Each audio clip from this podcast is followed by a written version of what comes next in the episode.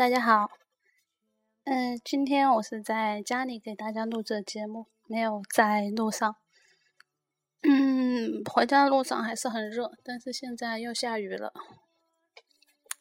嗯，因为好久没有念《怨风柴城》了，所以今天抽个时间给大家念一下《怨风柴城》。嗯，这一章叫做三二八五。好像每一年的年度盘点，都必须要应景的做一些回忆的事情。在审稿的时候，先看了小七和安东尼写的专栏，感觉被拉回到很早以前。我和小七认识的时候，他才是一个念高中的小孩子；而我认识安东尼的时候，第一次见面是在大连，他神经质的要带我去看大连晚上的海。我当时觉得。万一他要绑架我的话，我肯定打不过这个一米八五的高个子。而现在的他们都变成了有无数粉丝喜欢的作者。小七准备去英国念研究生，而安东尼也快从墨尔本念完国、念完书回国了。更不要提诺诺这个和我一起苍老下去的女人，每个月把日本当做苏州一样的来来回回，而我一直窝在小小的上海。听着江面上的汽笛声，我其实从来都没有认真回顾过自己开始创作的这些点。如果认真回忆起来，还是有好多好多的事情，可能有些你们已经看到过了。但是，请允许我再回忆一遍吧。二零零零零年，就是两千年，我在念高一，四川自贡市的附附设二中。我的学校有大片大片茂盛的香樟，每到夏天的时候，都会撑起巨大的沉甸甸的绿色巨浪，翻腾在我们的头顶上。所以，十七岁的蓝色天空映衬着这样巨大的海洋绿，看起来把我们的青春渲染得极其干净明朗。我在这样的年纪里，第一次开始写东西，那个时候写了也不会发表，就自己写自己看。偶尔还拿给周围的几个同学看，他们看得津津有味，看完还会感叹几声，表达一下他们的想法。那个时候的自己，在这样的回忆里感动和满足，激动而开心，从来没有意识到那个时候自己就走上了一条与别人分享内心世界的路途。那时的晚自习，我每天都早早地做完了英语的阅读练习及理综的。作业，剩下的时间都拿出我的一个深棕色的笔记本，刷刷刷的往上面写东西。我记得那个时候，头顶是白色的荧光灯管，有无数大小不一的飞蛾一直往上面撞，发出噗噗的声音来。窗外是望不穿的浓郁的树影，在夜色的稀稀疏疏，在夜色里稀稀疏疏的起伏着，像是无声的海浪。如果有导演的镜头话，那么从遥远的天空往下看，我就在一个被荧光灯照耀着的一个小小的房间里，周围都是起伏着的香樟的墨绿色的海浪。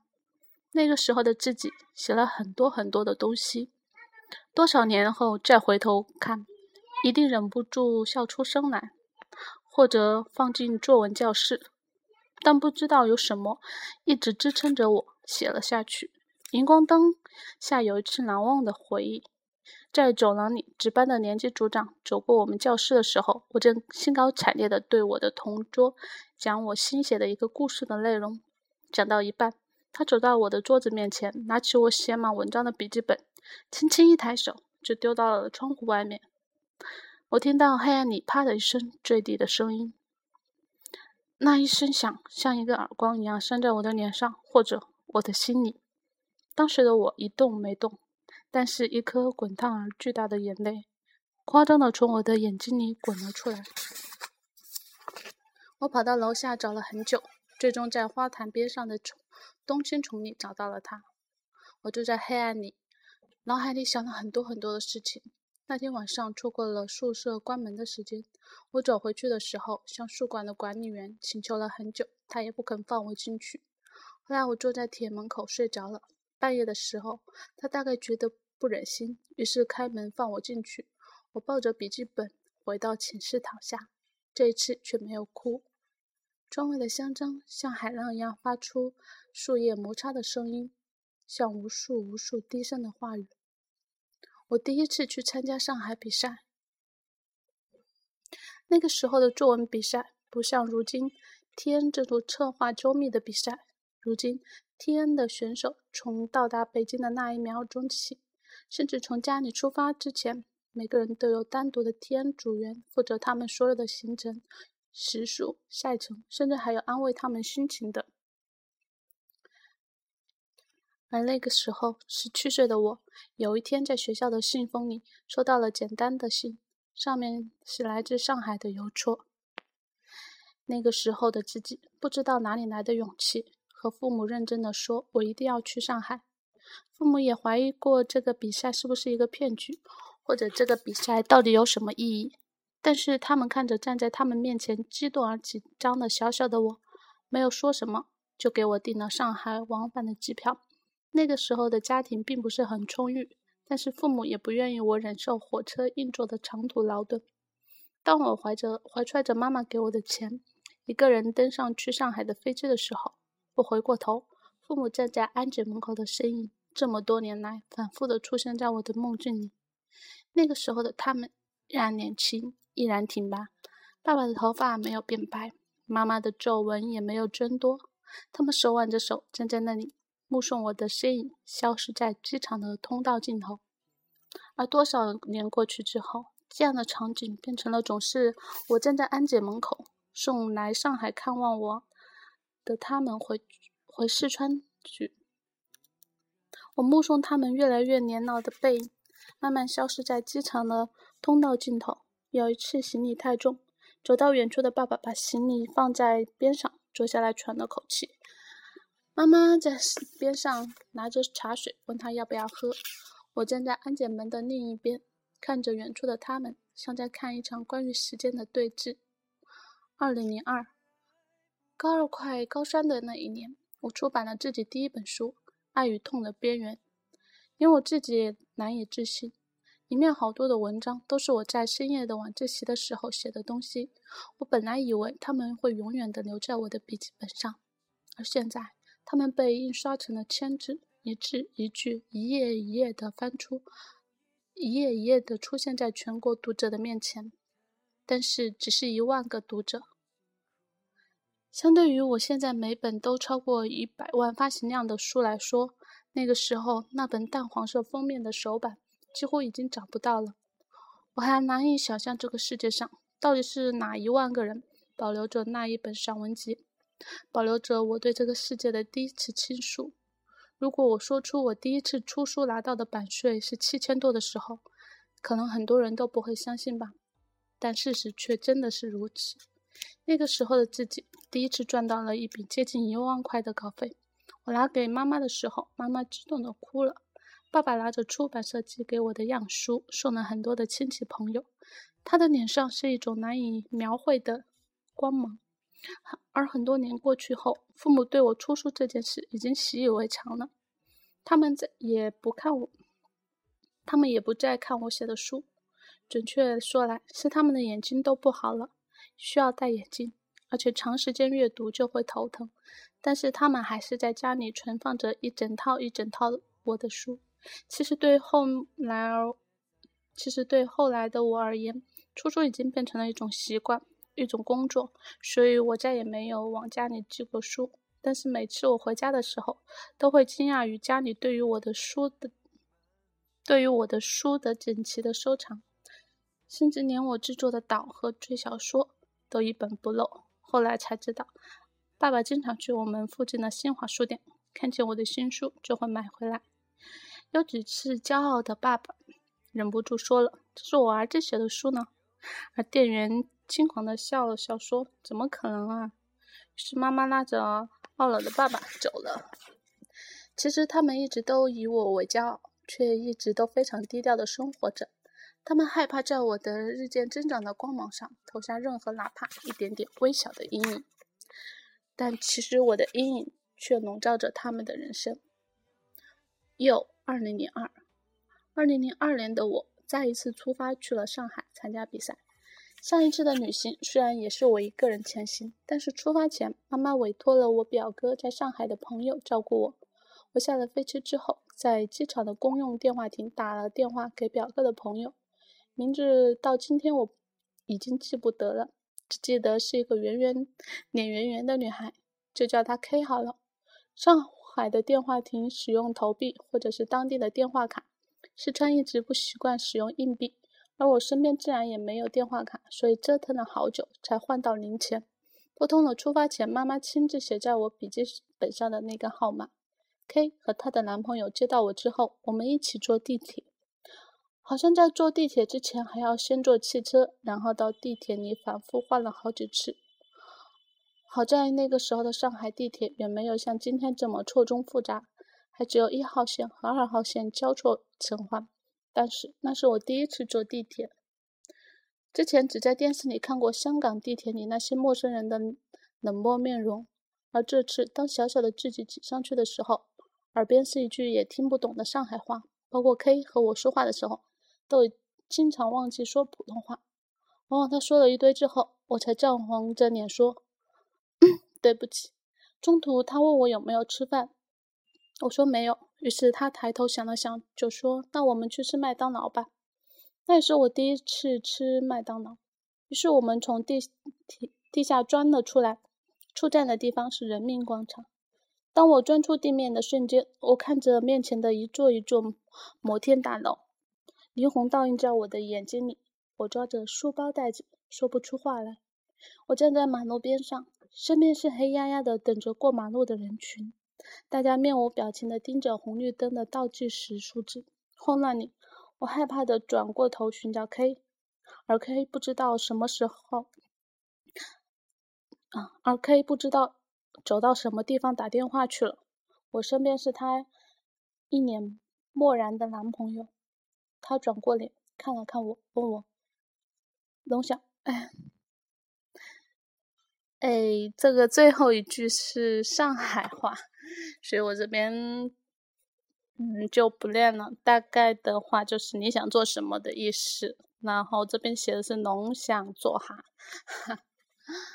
嗯，好，那这一章就到这里了。我今天有看，就是我的那个收听率都变得稍微就比以前多一些，以前大概一两个、三四个这样，到十。到十次的话，我自己都会很开心。然后我今天发现，就是很多人都有收听，所以我在念这个文章的时候可能会比较紧张，因为还是就是，嗯，跟大像以前一样，我这本书也是我只有在跟大家念的时候，也是第一次来阅读，就是第一次阅读，然后并且给大家朗诵这样。嗯，有很多人就会说我为什么我不先预习一遍，然后做好功课再来？我觉得那样的话。嗯，就好像不能分享，大就是和第一次阅读的感情。也许我还会在第二次再朗诵一遍这一本书，那个时候可能会流畅很多。嗯，但现在我就想，就是和大家一起第一次去阅读这样的一本书。嗯，这一章主要是回忆。嗯，回忆吧。其实对于我这个年纪，好像还没有很多可以回忆的事情。大概，嗯，高中或者大学的事，可能就是最近比较回忆多一点的。嗯，初中或者高中以前也没有发生什么很多特别的事情。嗯，所以好像回忆没有什么。然后因为。自己可能也不是什么成功人士，所以也没有做过多少就是了不起或者经历过艰苦的事情。我现在就是过自己的每一天，然后记录一下自己每一天。也许到以后我可以来再来听我现在录过的节目啊，嗯，再这样慢慢回忆。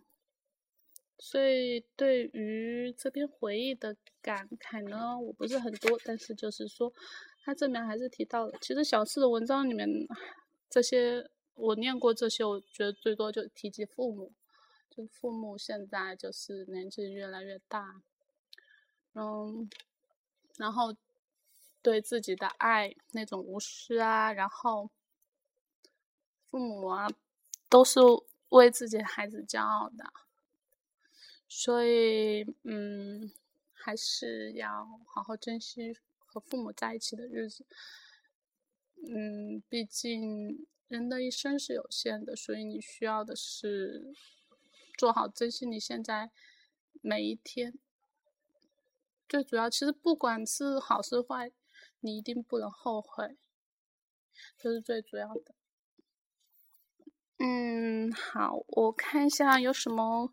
其实我在朗读所有放背景音乐，不知道大家听了没有。嗯，可能我最近喜欢听悲伤一点的音乐，不知道大家喜不喜欢听。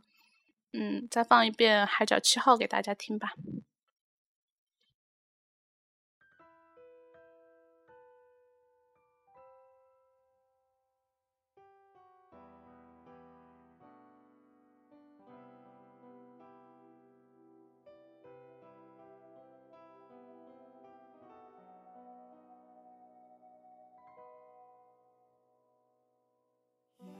细的记忆，从前的你，背靠着背听海的声音，夕阳和海面都太清晰，我就在这里找到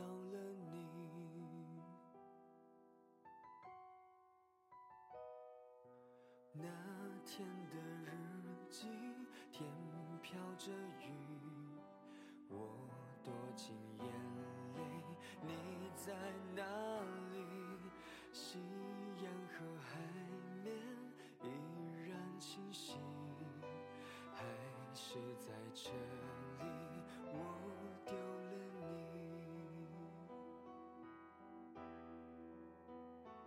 我把对你的思念写在海。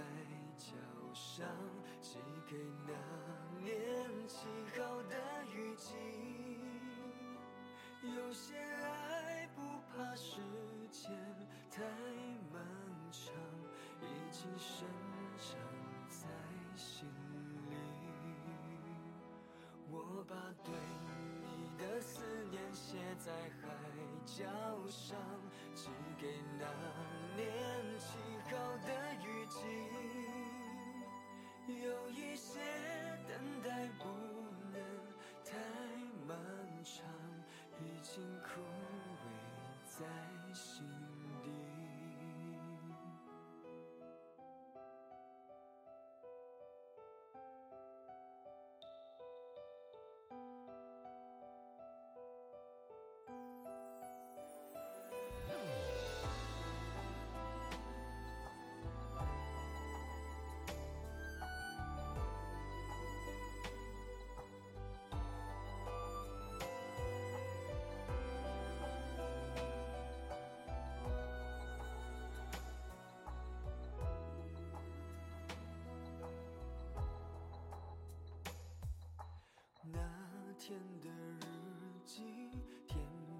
着雨，我躲进眼泪，你在哪里？夕阳和海面依然清晰，还是在这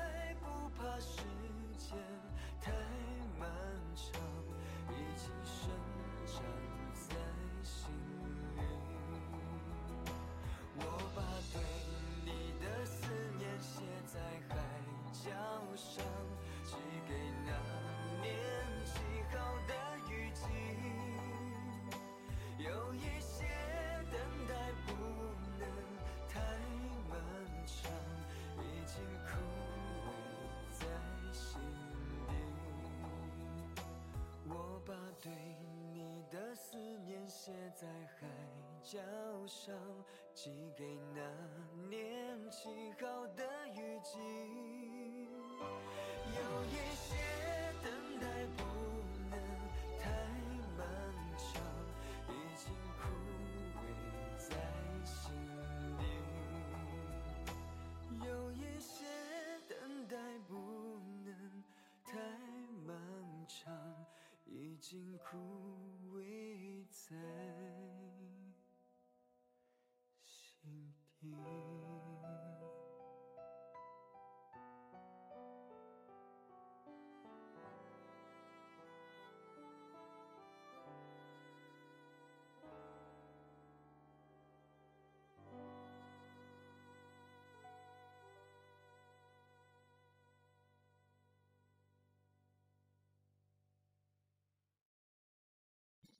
好，那今天的节目就到这里了，谢谢大家的收听。